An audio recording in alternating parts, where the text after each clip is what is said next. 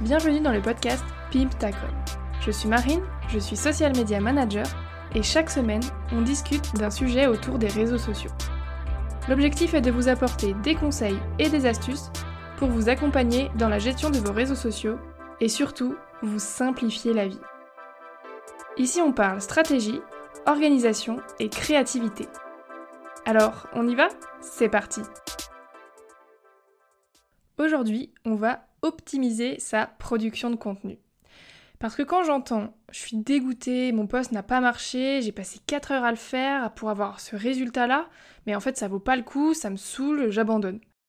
Eh bien, à la fois ça me hérisse le poil, et à la fois ça me fait de la peine parce que c'est dommage en fait. Pour moi, le souci que le poste n'ait pas vraiment marché, ça passe après le problème d'avoir mis 4 heures à créer ce fameux poste.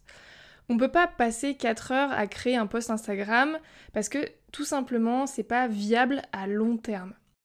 Et en termes de quantité résultat, donc des quantités par rapport aux résultats obtenus, bah ça va pas parce que euh, c'est trop d'investissement et d'implication pour un résultat qui sera en fait jamais à la hauteur euh, de, vos attentes. et je pense que vous êtes d'accord avec moi, non? Alors, avant d'entrer dans le vif du sujet, je vous rappelle que j'ai mis à votre disposition un freebie. C'est un guide dans lequel je vous accompagne pas à pas pour rendre vos visuels Instagram plus impactants. Il est composé de trois étapes, donc c'est assez court, et en plus, j'ai intégré une partie exercice pour mettre directement en application ce que je vous explique, et deux vidéos pour rendre la chose plus sympa et beaucoup plus facile de compréhension. Alors n'hésitez pas à le télécharger, il est 100% gratuit et tout est dans la description de cet épisode.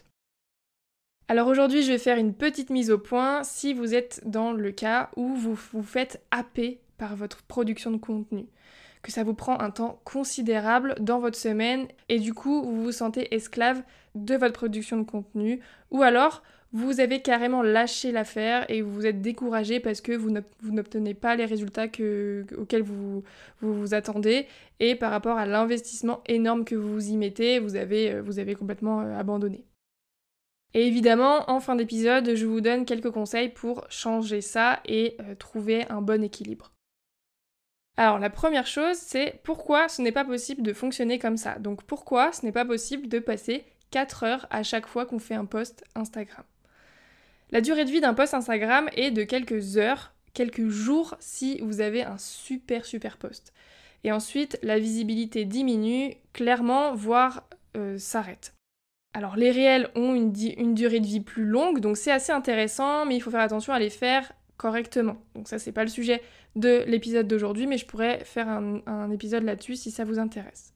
Donc quand on sait ça, quand on sait que la durée de vie d'un post est très courte, on sait déjà avant même de commencer qu'il n'est pas rentable d'y passer trop de temps. Il n'est pas rentable de passer des heures à créer un post Instagram. Ensuite, et souvent, le plus gros de la perte de temps vient du perfectionnisme. Un perfectionnisme qui devient toxique à la longue. Euh, lorsqu'on passe 30 minutes à réfléchir sur le petit picto ici, il serait pas mieux à droite plutôt qu'à gauche, qu'on le choisit plutôt comme ça, qu'on le décale de quelques millimètres. Alors ça, je le dis sur le ton de la moquerie bienveillante toujours, mais c'est quelque chose que j'ai moi-même vécu et euh, qui m'a clairement bouffé la vie. Euh, je suis social media manager depuis plus de 3 ans maintenant, j'ai travaillé dans différents secteurs d'activité, mais je suis passée par ces moments-là de prise de tête sur des petits détails que euh, de toute façon la plupart des gens ne voient même pas, ils n'y prêtent même pas attention. Et pendant ces 3 ans, j'en ai produit des posts. Donc, euh, ce que vous vivez maintenant, si vous êtes dans cette situation, je l'ai vécu avant euh, et plus rapidement vu la quantité que je produisais. Peut-être que vous me voyez venir, mais la conclusion de cette anecdote, c'est mieux vaut fait que parfait.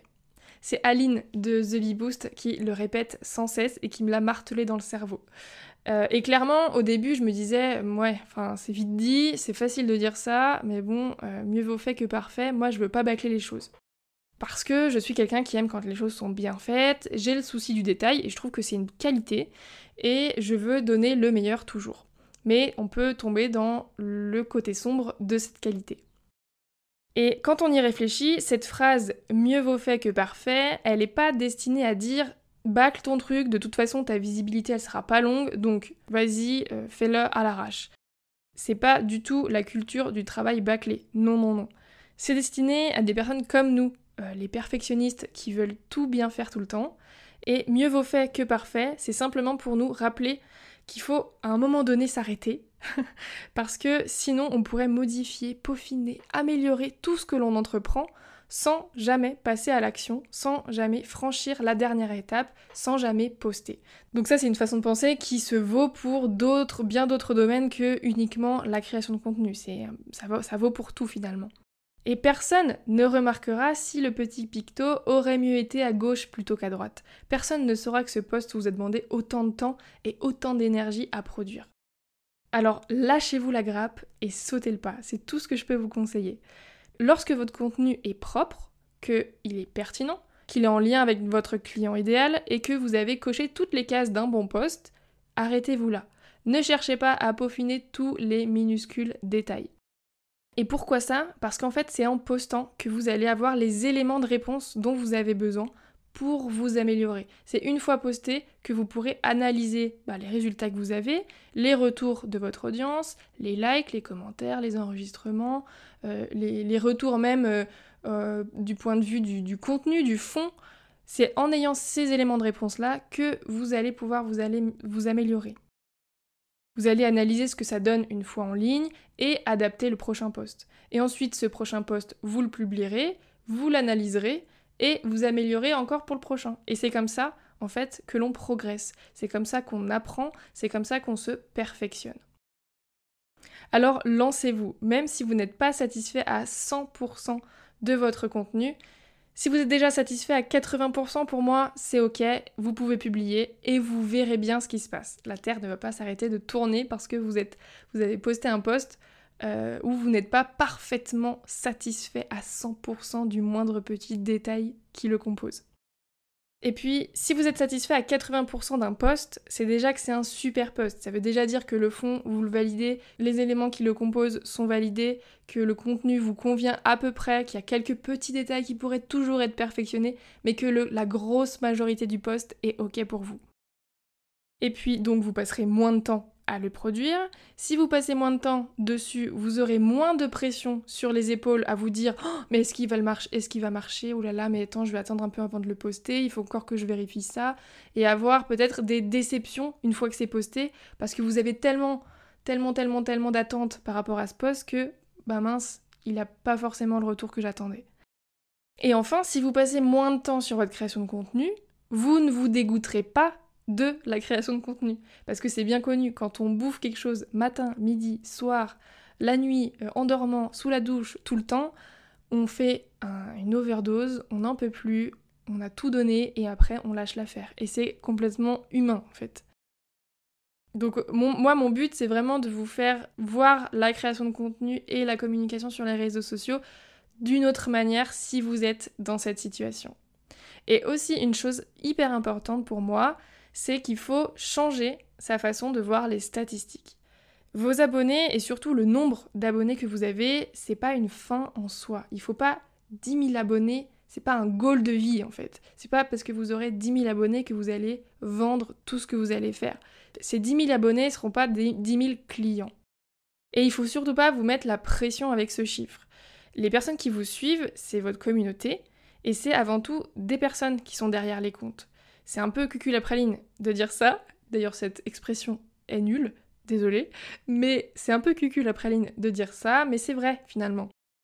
Donc, lorsque vous sortez un post, ne scrutez pas les statistiques en vous disant Ok, il a fait X de portée, mon post a touché X personnes, j'ai eu X likes, X enregistrements, c'est un peu moins que le post précédent, mais bon, machin, etc.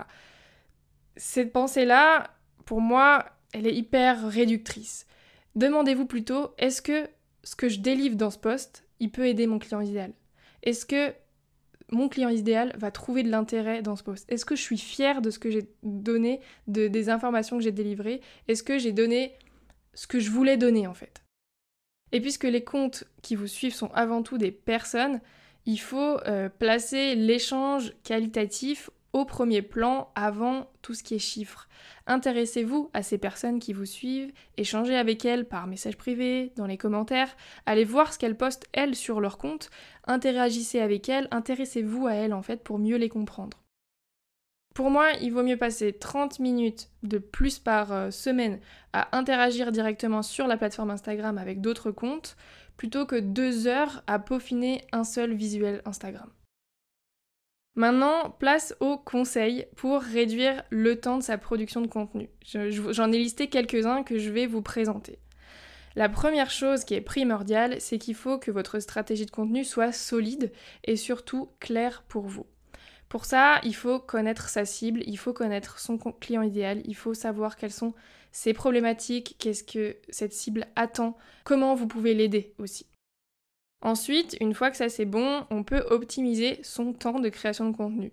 Ça, c'est quelque chose qui est propre à chacun. Certaines personnes aimeront beaucoup beaucoup d'avance dans leur production, prévoir leur poste peut-être un mois à l'avance, et d'autres un peu moins, peut-être à la semaine ou peut-être à la, quinzaine, peu importe, pour laisser peut-être plus de place aussi à la spontanéité.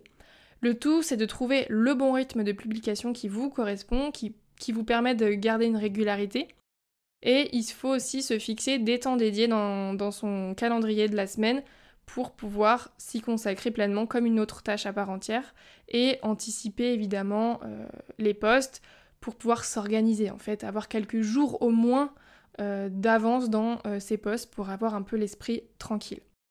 Ce que vous pouvez faire aussi, c'est vous créer une base de template pour vous concentrer plus sur le fond de votre poste et réduire le temps de design. Si vous créez une base de modèles à votre charte graphique euh, en lien avec votre identité visuelle, vous gagnerez forcément du temps euh, considérablement pour le moment où vous arriverez à la création de vos visuels. Vous pouvez euh, décider de partir sur des templates déjà créés, donc soit que vous achetez, soit que vous prenez directement sur Canva, soit que vous avez de manière gratuite par des, des personnes qui les ont préparés pour vous. Et ensuite, vous n'aurez plus qu'à les adapter à votre identité visuelle. Ou bien vous pouvez totalement partir de zéro si vous êtes motivé et créer quelque chose qui vous correspond. Ou troisième option, vous pouvez commencer tout doucement avec des modèles qui sont déjà préconstruits pour lesquels vous avez juste à modifier les couleurs et l'univers et décider plus tard avec le temps, avec l'expérience, de créer votre propre base de template. Ensuite, le minimalisme est votre ami. Euh, plus vous ferez simple, moins de temps vous y passerez. Ça, c'est évident. Et vaut mieux commencer comme ça, quelque chose d'assez simple, d'assez sobre, pour trouver votre style et votre patte par la suite. Parce que c'est en faisant, encore une fois, qu'on acquérit l'expérience et qu'on a plus de sensibilité sur les choses. Et en plus, un visuel épuré laisse toujours plus de place au message que vous voulez transmettre. Donc moi, le minimalisme, c'est mon credo. Et enfin, vous pouvez recycler, recycler, recycler à fond. Ça, c'est la méthode ultime pour euh, rentabiliser sa création de contenu, sa production de contenu sur le long terme. Vous allez créer du contenu au début, ça oui, c'est sûr. Mais ensuite, vous allez pouvoir vous reposer en fait sur ce contenu, capitaliser sur ce contenu en l'adaptant simplement et en le réutilisant sous différentes formes. Et pour le faire de manière efficace, moi personnellement j'utilise un template Notion de création de contenu qui me permet de répertorier tous mes contenus euh, à produire, ceux qui sont produits, ceux qui sont déjà postés, et qui va m'avertir en fait à chaque fois qu'un contenu est prêt à être recyclé. Et ça, vraiment, ça m'a changé la vie. Donc si c'est quelque chose qui vous intéresse, n'hésitez pas à venir me faire signe sur Instagram pour qu'on en discute et que je vous explique un petit peu. Voilà, c'est déjà la fin de cet épisode qui, je l'espère, vous aura apporté quelques pistes à tenter pour optimiser votre création de contenu. Si vous ressentez le besoin d'une aide supplémentaire pour arriver à vous structurer et à repartir du bon pied, sachez que moi je suis là pour ça. Donc on peut en discuter peut-être par Instagram si vous voulez ou lors d'un appel visio pour clarifier votre situation, votre besoin et que pour que je puisse vous apporter la meilleure aide. D'ici là, si vous souhaitez tester les méthodes que je vous ai données dans ce podcast, n'hésitez pas à me faire un retour dessus. Est-ce que ça vous a aidé? Qu'est-ce que vous avez mis en place et comment ça s'est passé? Donc vous pouvez me contacter directement depuis Instagram. Le lien est dans la description encore une fois. Euh, parce que ça m'intéresse beaucoup d'avoir votre avis là-dessus. Et sinon, comme je l'ai expliqué en début d'épisode, euh, vous retrouverez le guide gratuit pour rendre vos visuels impactants directement dans la description. Et moi je vous dis à la semaine prochaine pour une interview cette fois. Cet épisode est maintenant terminé, j'espère qu'il vous a aidé à y voir plus clair pour pimper votre code. Si vous souhaitez écouter d'autres épisodes, vous pouvez vous abonner à Pimtacom sur la plateforme d'écoute de votre choix pour être notifié des nouveaux épisodes chaque mercredi. La meilleure façon de soutenir le podcast est de prendre une minute pour laisser une note et ou un commentaire. En attendant la semaine prochaine, vous pouvez me retrouver sur Instagram sous le nom marine avec un y, A très vite